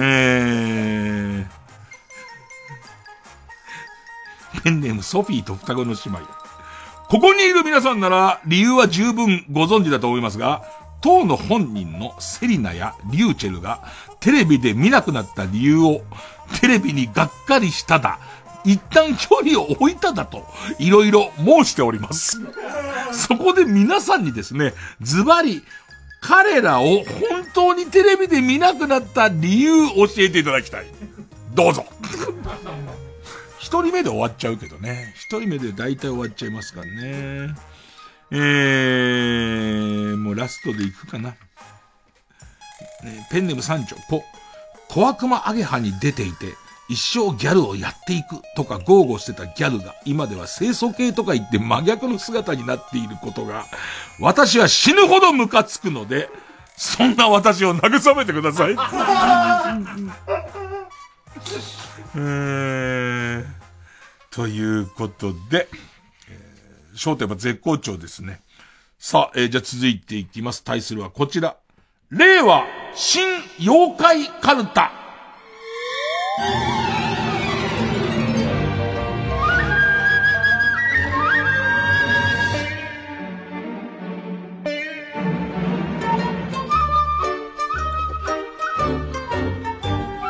ゲゲか俺の知らないバージョンのやつこれ誰バージョン？これが氷川きよしさんバージョン。えー、デビュー戦です。あ。えー、ペンネーム、肉海空。あ、淡姫と別れて、店から出た後に襲ってくる虚無感を引き起こす妖怪。大たらぼっちっていう。このパターンで既存の妖怪を、ね、今の言葉ではなんていうの、パロってくるっていう。パロってくる感じですよね。もしくはボキャブってくる感じのやつですよね。えー、えー、ペンネームヒメルテや、あ、朝から晩まで家電量販店のマッサージチェアでくつろいで店員から舌打ちをされている妖怪。居座りじじい。居座ると椅子をかけてるあたりがね、とてもいいですね。えー、ペンネーム桃口山へ。あ、アマゾンの欲しいものリストを恥ずかしげもなく SNS に公開して、ワンチャン狙うおっさんどもにたかる妖怪。デジタル置いてけぼり。あ結構あるよね。地下アイドル系の子とか。だって、欲しくないもんもらうより効率的でいいよね。あと妖怪がついちゃってからしょうがないよね。別に浅ましいとかじゃないんだ。その子自体はそういうもんじゃない、そういうもんじゃないんだけど、デジタル置いてけぼりの仕業だから、もうしょうがないんですよ。ペンネーム、わんぱく大仏。あ、アンジャッシュ渡部に罰を与えた、トイレの神様。あれかトイレの神様の仕業、トイレをちゃんと掃除してると、すごく良くしてくる、綺麗にしてくれるんだけども、本来の目的とは違う使い方を多目、多目的とはいえ。ねいると、トイレの神様か。えー、えー、ペンネーム。えー、のこささ。い、いろんな芸能人のブログを勝手に更新して、ステマをさせてしまう。ペニオク小僧。久々聞いたね。ペニーオークション久々聞いたね。で、これが優しさなんですよ。要するに、こう、昔のその妖怪伝説っていうのがどういう風にできてるかっていうと、僕が好きなその柳田国夫さんの神隠しっていう本の中では、えっ、ー、と、村のコミュニティからどうしてもストレスが溜まって逃げ出した人たちが久しぶりに戻ってきた時に、それは天狗の仕業だった。っていう風に収めていくっていうね。だから、いろんな方いますけども、大変だったね。ペニオク小僧にやられてっていう。そういうことで芸能界というところに戻してあげるっていうのが、やっぱりこの妖怪の、妖怪の役目なんですよね。えー、何言ってんの？ペンネームジャガーノート。い、田舎から上京したばかりの大学生に取り付き、家の中のありとあらゆるものを、ビレッジヴァンガードで購入させようとする妖怪、ビレッジピープル。まあ、僕の中ではもう、このビレッジピープルががっつり食い込んだ暁には、えっ、とね、ボーリングのピンみたいな、え蛍光色の液が入ってる中で、なんかボール状のものが上に行ったり下に行ったりしている間接照明のやつを、あいつは買わせてきますね。ほいで、いよいよ夢破れて、地方に帰るときに、どうしようかと思って捨てるっていう、その時にビレッジピープルがスーって抜けてく感じっていう、そこなんですよね。えー、ペンネーム、おんぼおばけ、い、いい加減なネットニュースの締めを、法律的には何ら問題ない行為と言えるが、倫理観に厳しい層には許せないという声も出始めているとしてやっつける。ネット放火魔。いい言葉だね。法律的には何ら問題のない行為だが、倫理観に厳しい層には許せないという声も出始めている。あー。取り付いてるよね、よくこの感じね。自分はいいって思ってますけどね、みたいな。そういう声も出てますよ、みたいなね。えー、ペンネーム、釧路ダンディ、い、いい感じの酢醤油にラー油もいい感じで垂らしたのに、こっちも美味しいんだから食べてみて！としつこく、酢に胡椒を大量にぶっかけたものを進めてくる、酢胡椒かけババア。なんかさ、その2の、まあ、大体夕方の6時ぐらいにやってるさ、や、ニュースの、のグルメコーナーみたいにさ、その餃子戦争みたいな取り上げた後に、2の餃子の人は、その少々で食べるみたいなことを言うよね。ね。別にニュースで言うことじゃねえだろって思いますけども、それに影響されちゃうんだよね、少しおかけばばあね。えー。ペンネームジャガーノート、い、意図的にキッツキツのホットパンツを履き、常に左右の金玉がはみ出した状態でファミリーマートに出没する、はみま。そんな、まあ、妖怪ですから、どっかの地方にはいるんでしょうけど、そんな奴はいないですけどね。むしろさ、一時期さ、あの、なんてケツ出ちゃうようなパンツ、あの、ジーパン、デニム履いてる人が、ファミマの下の方の棚で何か取ろうとして、で、ケツも、ケツの割れ目まで見えてるけどねっていう。あれが俺の中でのファミマだけどね。ファミ、金玉出てる方は。金玉出てる方は見たことない。ペンネーム終電万事い。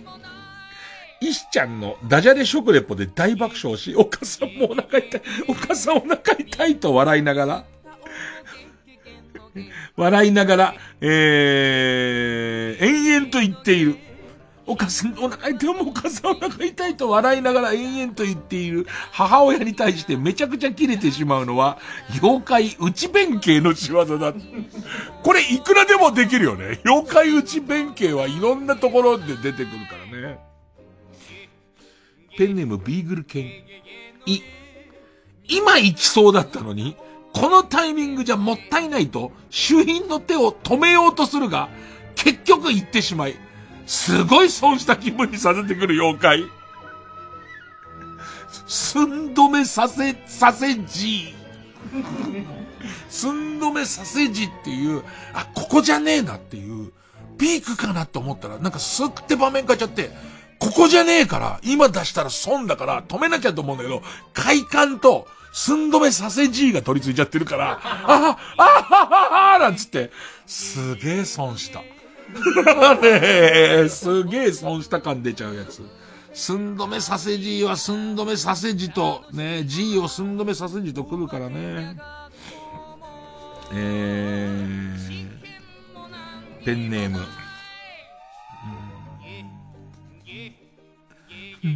スーパー放尿人、う、ウォシュレットを知らない間に最強にして、ケツの穴に激流を注ぎ込む。妖怪、菊門崩し。ビュバーってくるからね。ビュバーって、あれも、ビュバーってくるんだけど、立っちゃうと、ね、そこで立ち上がっちゃうと、水でびしょびしょになっちゃうから、しばらくあ、ビュバーってやりながら、後ろ手に右手で、その、水流を下げるダイヤルを探すんだけど、俺今それができないの。その、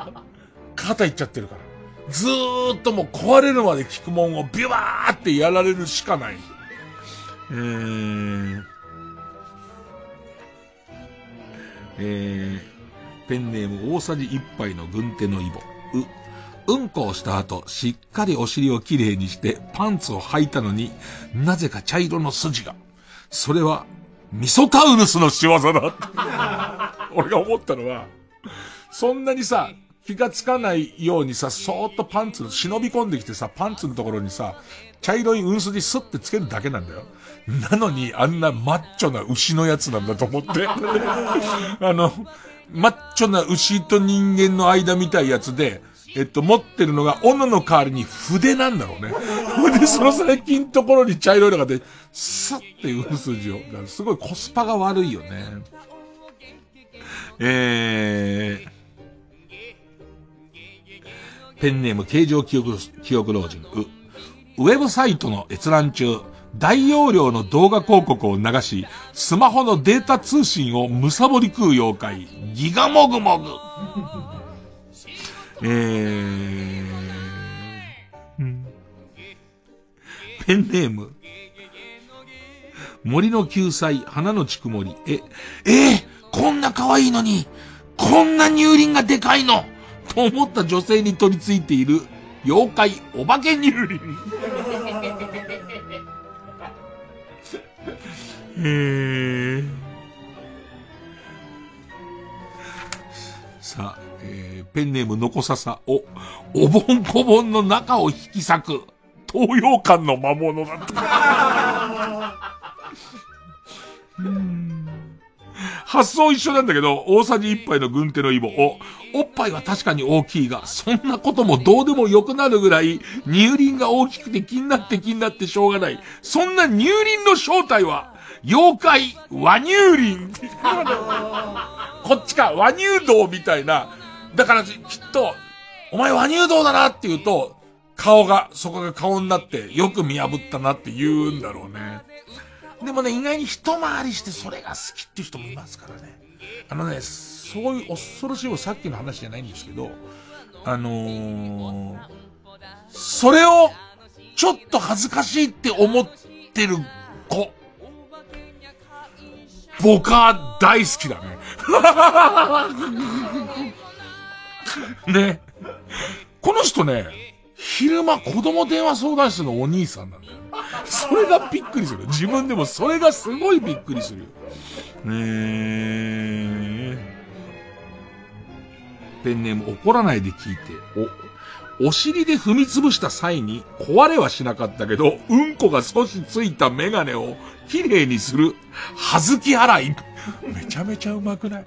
はずき洗いめちゃめちゃうまくない？はずきルーペをみんな踏み潰すけど、そこにも別に全然壊れなかったんだけど、うんこついちゃった時に洗ってきてくれるから、ピカピカだな、はずき洗いがいるおかげでっていう。ペンネーム貞吉、ラスト。お、お掃除ロボに魂が宿り、砂かけババアの後をついていく。ルンババア。砂かけババアが砂かけると、ルンババアが吸っていくっていう。さあ、ということで。こっからですね。えー、リスナー投票で勝ち残るカルタを決めます。勝ったと思う方のカルタが、焦点の没お題カルタならメールの件名に漢字で焦点。令和信用会カルタならメールの件名に漢字で妖怪と書いてください。で、メールの本文の方に住所、氏名、年齢、電話番号を書いて、これからかかる曲の間に送ってください。投票は1人1回で抽選で3名様にバカ力カードをプレゼントします。えー、メールアドレスは baka.tbs.co.jp baka.tbs.co.jp です。ほんで曲、リサ・ハリム、ヘイ・ボン、フューチャリング、これどこにつくの？え、リサ・ハリムが、その、えっ、ー、と、アーティストの名前。で、タイトルが、ヘイ、ヘイ・ボン・フューチャリング・ミオヒカル。なんだ?え、俺の中の常識のアーティスト名とかの位置がよくわかんないけど、え、正しいのね、これがね。これが正しいみたいなんで。えー、それじゃあ、受付開始。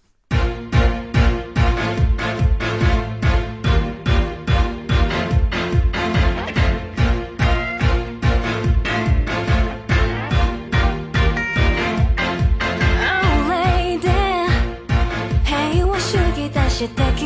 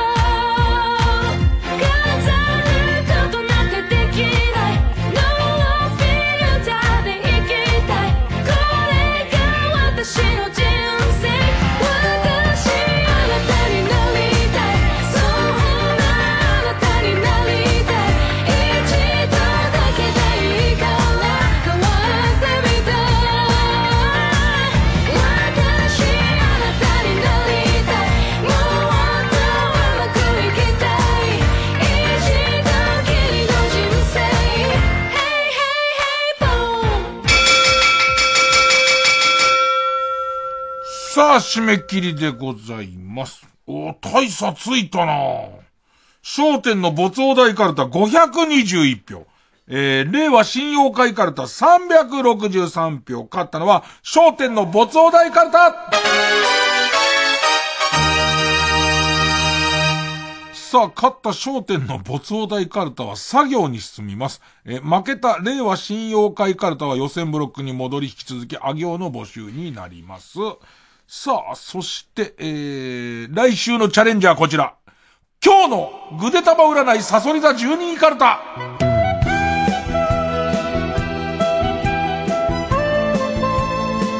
さあ、TBS の早時でやってるぐでたま占いコーナーで、サソリ座が12位の時に書かれている言葉がテーマのカルタです。ちょっと間空きましたね。えー、作業、例題、ペンネームポコヤ火山。さあ、財津一郎が上半身裸で、乳首吸ってちょうだいと歌いながら追いかけてくるかも。えー、アドバイスは、竹本ピアノの本社に逃げ込めっていう、あそこはなんだ、追ってこないんだ、あそこに関しては。えー、ペンネームマイペース。えー、今日のぐでたま占い、サソリ座12位カルタ。す、少ないけどこれ取っときなさいとおばあちゃんがマネーロンダリング前の汚いお金を渡してくるので、国税局からマークされることになるかも。アドバイスは一度トルコリラに両替しよう。でそうするとどうなんだそうするとどうなんだえー、ペンネームありふれた日々。し、週刊みちょぱを定期購入し、迷子をついてくる体のパーツを組み立て、等身大みちょぱを完成させるも、出来上がったのがどう見てもミスターマリックの娘にしか見えない。アドバイスは、玄関先に置けば猫よけにはなるかも。えー、ということで対戦カード。焦点の没お題カルタ作業バーサス、今日のぐでたま占いサソリ座12カルタ作業です。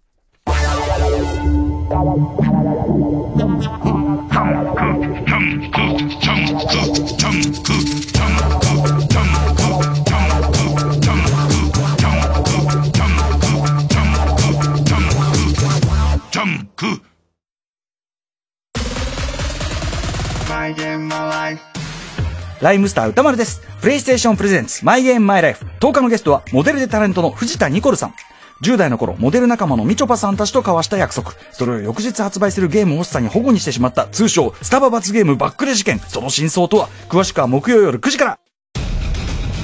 3万を超える金魚を最新の演出で見せるアートアクアリウム美術館が日本橋に誕生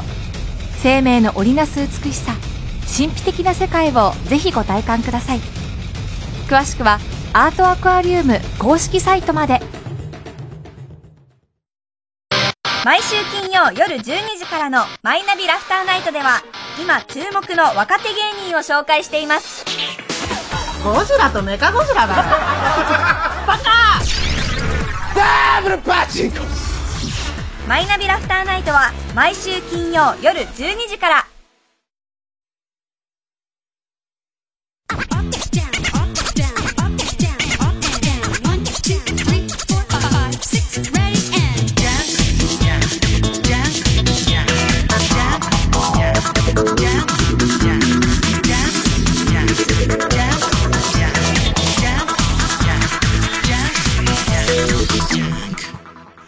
あの歌こう聞こえたらもうおしまいコーナー On me bunk, on me chow, on me cruise, on me koha. On me bunk, on me chow, on me cruise, on me koha. On me bunk, on me さ chow. あ、このコーナーは皆さんからの曲の聞き間違いを募集するコーナーです。えー、行きましょうね。まあ、季節物ですからね、特に街中で流れてるので、聞き間違いになることはそれありますね。ペンネームそろそろ旧姓中山さんです。元歌は竹内まりやさんで、素敵なホリデーのこの部分です。クリスマスが今年もやってくるそうなんですよ。なんかクリスマスどこじゃない人にはね、違う歌詞に聞こえちゃったりするんでしょうね。えー、こういう風に聞こえました。グーミンどもが今年も騒いでら。竹内まりやがこう思ってたらすごいですよね。グミンどもが今年も騒いでらっつって。ねえー、ペンネーム笠井明宏。元歌、太田博美、木綿のハンカチーフのこの部分です。ハンカチーフくださいハンカチーフくださいいや、名曲ですけどね。えーそれはこういう風に聞こえちゃって。ギフトカードください。ギフトカードください。意味変わっちゃいますからね。意味変わっちゃうんですよ。もしくは iTune カードをね。ねえ、iTune カードを大量に買ってくださいっつって。ね。とりあえず後ろの銀のとこを向いて番号だけ、番号だけでいいから教えてくださいっていう。ね。恐ろしいやつですよね。遠距離でもすぐ金をゲットできるっつってね。えー、ペンネームヒメルテアさん。元歌。漫画日本昔話。人間っていいなのこの部分。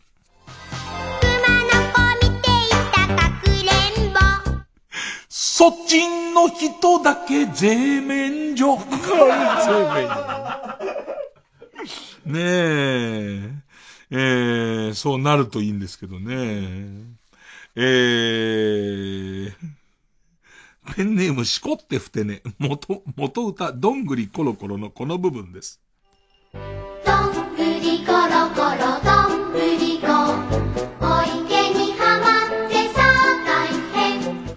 結構長尺ですね、久しぶりのね。えこれこういう風に聞こえた？旦那と、旦那と不仲の義理の姉、ホストにはまってさ、大変。ちょっと替え歌に近づいちゃいましたね。え、ちゃんとしすぎです。ね相当ちゃんとしすぎてますから、そこなんですよね。えー、じゃあ雑なのを読んどきましょうか。ペンネーム、先っぽサンクチュアリさんです。えー、替え歌じゃないんですよ。聞こえちゃった症例をみんなに送ってもらってますから、えー、元歌、相川七瀬、夢見る少女じゃいられないの、この部分です。夢見る少女じゃいられない。豚汁ちょびっとくださらない。これぐらいの、これぐらいのでいいんですよね。豚汁ちょびっとくださらないっていう風に聞こえちゃったんですから。ね。これ何ですかね？あの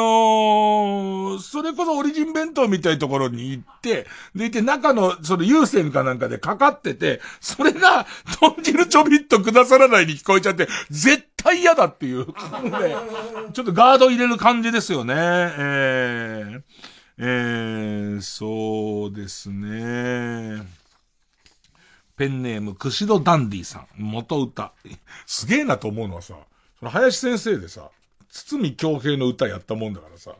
結構その、木綿のハンカチーフもそうだし、それからこれ、えー、元歌、岩崎宏美、ロマンス、このあたりも次々と堤京平先生なんですけども、えー、ロマンスのこの部分、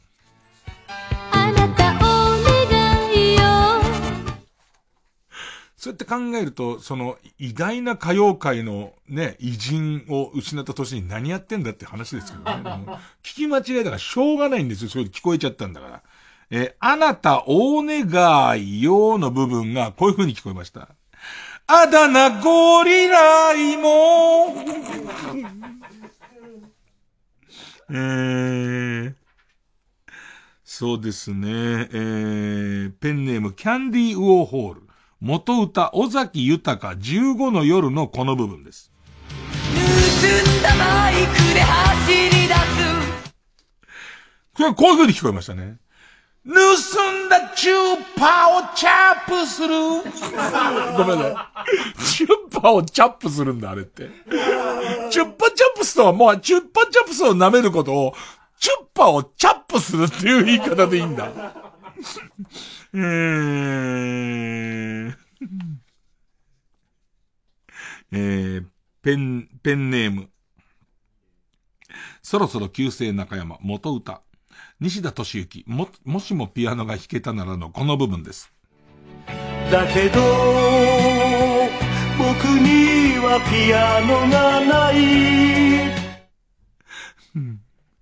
えー、これこういう風に聞こえてる。それと、僕には戸籍もない。結構なことですけどね。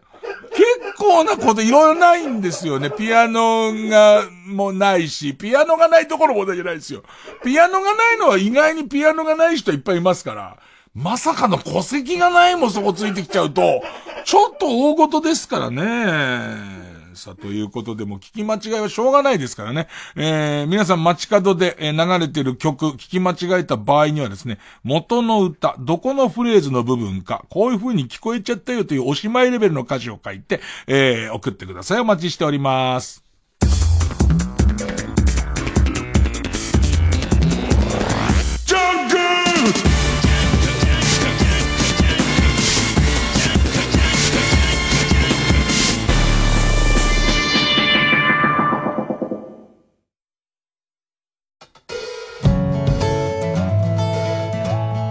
ここで崎山宗氏のヘブンをお聴きください。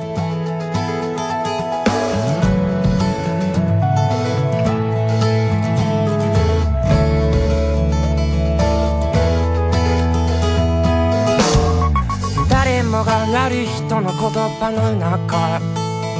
頭に咲いた少しの希望とヘブンとかコミュニケーションなどしさを含めてみたりして。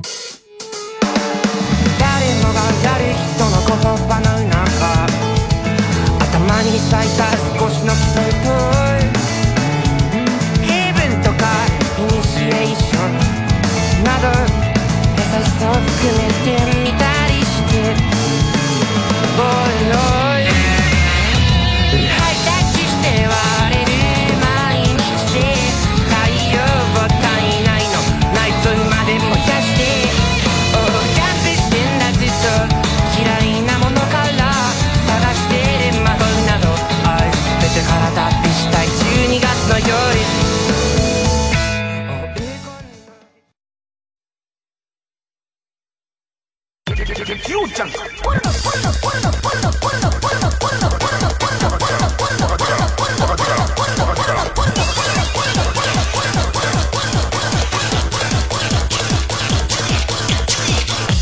る深夜のバカ力少し面白いさあ来週ちょっと少し面白い強化していこうと思いまして。まあ今週一週間ぐらいなんとなく生きてて、あ、ちょっと少し面白いなと思った CM とか、少し面白いと思ったネット記事とか、少し面白いと思った経験みたいなやつを、えー寄せていただきたいと。で、少し面白いの中ですごい面白かった人。これ難しいんですよ。あの、すごい面白いの中で少し面白かった人じゃないんですよ。少し面白いの幅の中で、すっごい面白かった人。ね。えー、3名様に久しぶりあれ出しますよ。あのー、帽子。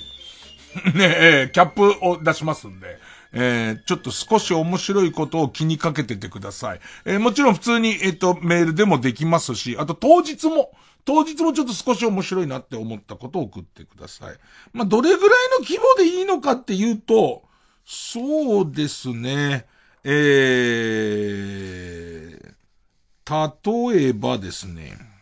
新しいとこだと、え、ペンネームマッチーさん。えー少し面白い。アンジャッシュの渡部さんの会見をアベマで見ていたのですが、その時に出てきた広告動画がしくじり先生でした。アベマテレ朝系あるからね。えーで、同じところ、ババーザ度胸三世。アンジャッシュ渡部の謝罪会見の、謝罪会見を謝罪のプロなる人がワイドショーで、えーいろいろ解説すると。その指摘内容の中に、肩パッドは抜くべきだった。はぁねえ、肩パッドは抜くべきだったと言っていたのが、最近でクスッと笑ってしまった出来事でした。はあ、ほんとすごいな。えー、何ね、あのさ、よくわかんないのが、謝罪のプロの人はすっげえ謝ってんの、今まで。ね、そういうことだよね。謝罪のプロの人に何かあんまり聞きたくないよね。えー、あ、これいい温度だな、ペンネームイギリス超特急さん。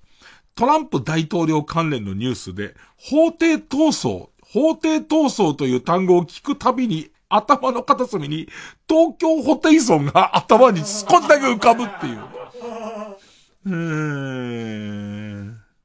あとは何ですかね、知識系とかですね。えー、ペンネーム桑畑理恵夫。えー、アルプス一万弱、アルプス一万弱の歌詞、29番まである。で、途中に蝶々でさえも2匹でいるのになぜに僕だけ一人ぼっちっていう、アルプスでねえ あの、アルプスでそんなことを急に思っちゃったんだ。ああ、だって、おいおい、足元気をつけろよ。そんなこと気づかない方がいいぞ、どうやっても。ねえ。えー、ということで、もうなんか本当に、ちょっとしたことで、あこれ、変だな、みたいなのありましたら、えーと、送ってください。お待ちしております。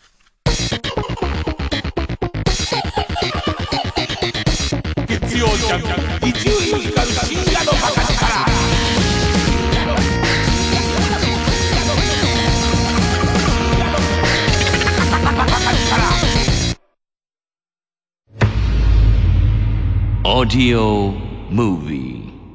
村人の半数にあたる8人が殺された人呼んで平成の八つ墓村。噂が飛び交う限界集落。記者は猟奇殺人の源流を追う。連続放火殺人事件を追った話題のノンフィクション「スケビの村」を元にした。完全書き下ろし。高音質オーディオドラマがついに完成。出演舞羽美美中村隼人ほか。私東京から事件のことで。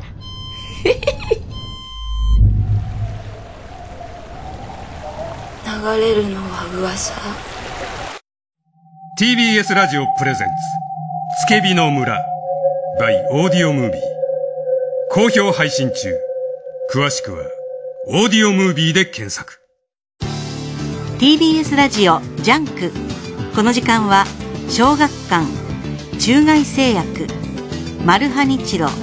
伊藤園ホテルズ総合人材サービス新生梱包ほか各社の提供でお送りしました。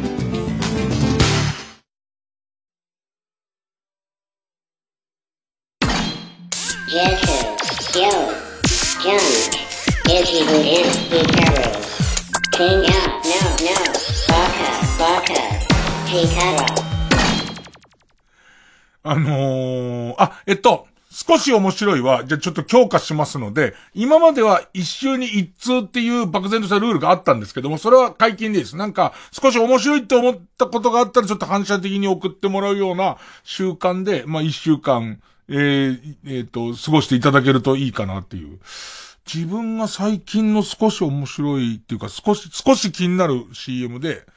なんかさ、あの、クリスマスにさ、家族でさ、ケンタッキーフライドチキンを食べててさ、で、ふってみるとさ、サンタクロースが食べてて、それに対して、誰っていう CM があるんだけど、なんかゾクッとすんだよね、いつも。要は、パーティーやってっから。やってんのに知らない、この、そのもう見るからにサンタクロースの人を、サンタクロースを知らないとは思えない。全部分かった上で誰っていうことだとすると、本当にお前誰なんだよっていう、ね、そのなんか怖さみたいなのとか、まあその気になる CM とか、ちょっとネットで見たやつとか、なんか面白いことあと引っかかることありましたら、送ってください。で、なんか、ぼんやり終わってくね、この番組ね。ええ、ぼんやり終わりましたよ。終わりですよ。